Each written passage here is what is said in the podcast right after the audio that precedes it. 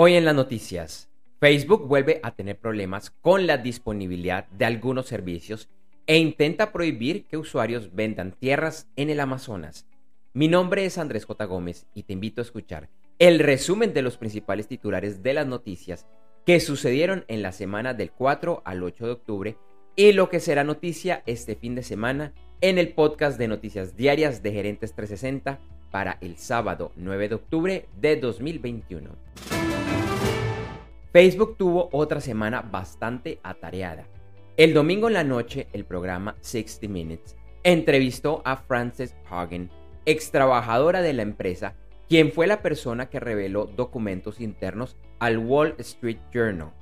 El lunes, mientras intentaban contrarrestar las declaraciones de la señora Hagen, los servicios de la empresa, incluyendo a Facebook, Instagram, Messenger, Oculus y WhatsApp, sufrieron una fuerte caída que duró alrededor de seis horas. El martes, Hagen declaró frente al Comité de Comercio del Senado de los Estados Unidos. En esta audiencia recalcó cómo la empresa se ha visto enfrentada a tomar decisiones que la favorecen, pero en detrimento de las personas y que la empresa suele favorecer sus propios intereses. También dijo que Facebook es una empresa, abro comillas, moralmente en bancarrota, cierro comillas. El viernes en la tarde, Facebook volvió a tener problemas para el acceso a sus apps y servicios, por alrededor de dos horas. Y el viernes también la empresa dijo que trabajará para limitar a usuarios de sus plataformas que venden tierras en el Amazonas brasilero, usualmente de forma ilegal. El miércoles la Organización Mundial de la Salud aprobó la primera vacuna contra la malaria esta enfermedad mata a 500.000 personas al año y se estima que alrededor de la mitad son niños en África. Finalizando el año, se realizará el primer encuentro entre los presidentes Joe Biden de los Estados Unidos y Xi Jinping de China. Inicialmente se había planteado un encuentro cara a cara, sin embargo, el presidente chino lleva cerca de dos años sin salir de China, por lo cual se realizará de forma virtual. Un hacker publicó el miércoles que tenía acceso a información del servicio de transmisión de videos online Twitch, propiedad de Amazon. El jueves la empresa informó que esto se debió a una actualización en la configuración de sus servidores. Además, que al parecer la información de credenciales de acceso de los usuarios no fueron expuestas.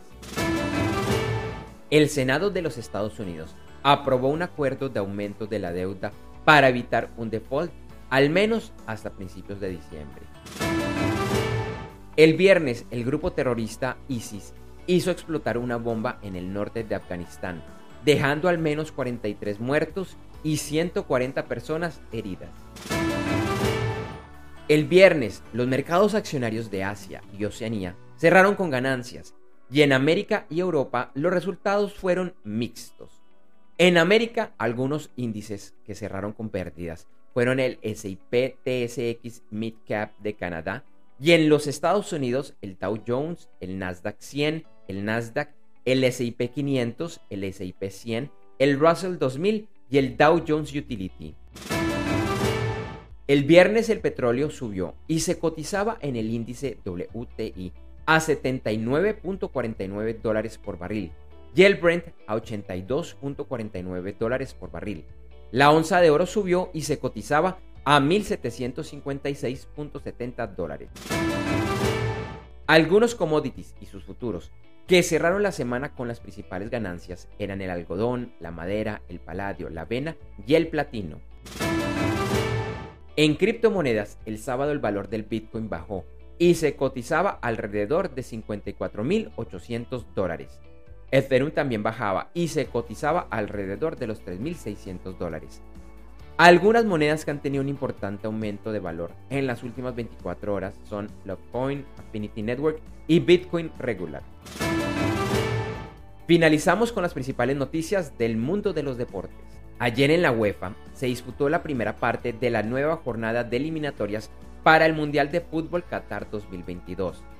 Destacamos la victoria como visitante de Holanda 1 a 0 frente a Letonia y como local Alemania venció 2 a 1 a Rumania. Entre los juegos que se llevarán a cabo hoy están los de Andorra versus Inglaterra, Moldavia frente a Dinamarca y Escocia versus Israel.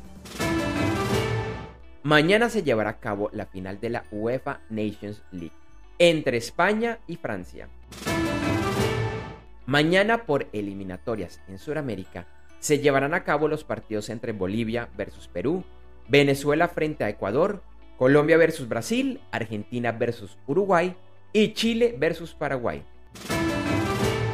En las eliminatorias de la CONCACAF, mañana se enfrentan Jamaica versus Canadá, Panamá versus los Estados Unidos, Costa Rica frente a El Salvador y México versus Honduras.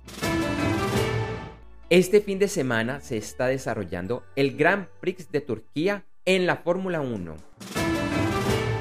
El domingo en la tarde se correrá en la NASCAR The Bank of America Robo 400 en el circuito Charlotte Motor Speedway en Charlotte, Carolina del Norte. Y en el golf, el jueves empezó en Las Vegas, Nevada, el torneo Shriners Children's Open de la PGA, que finaliza mañana domingo.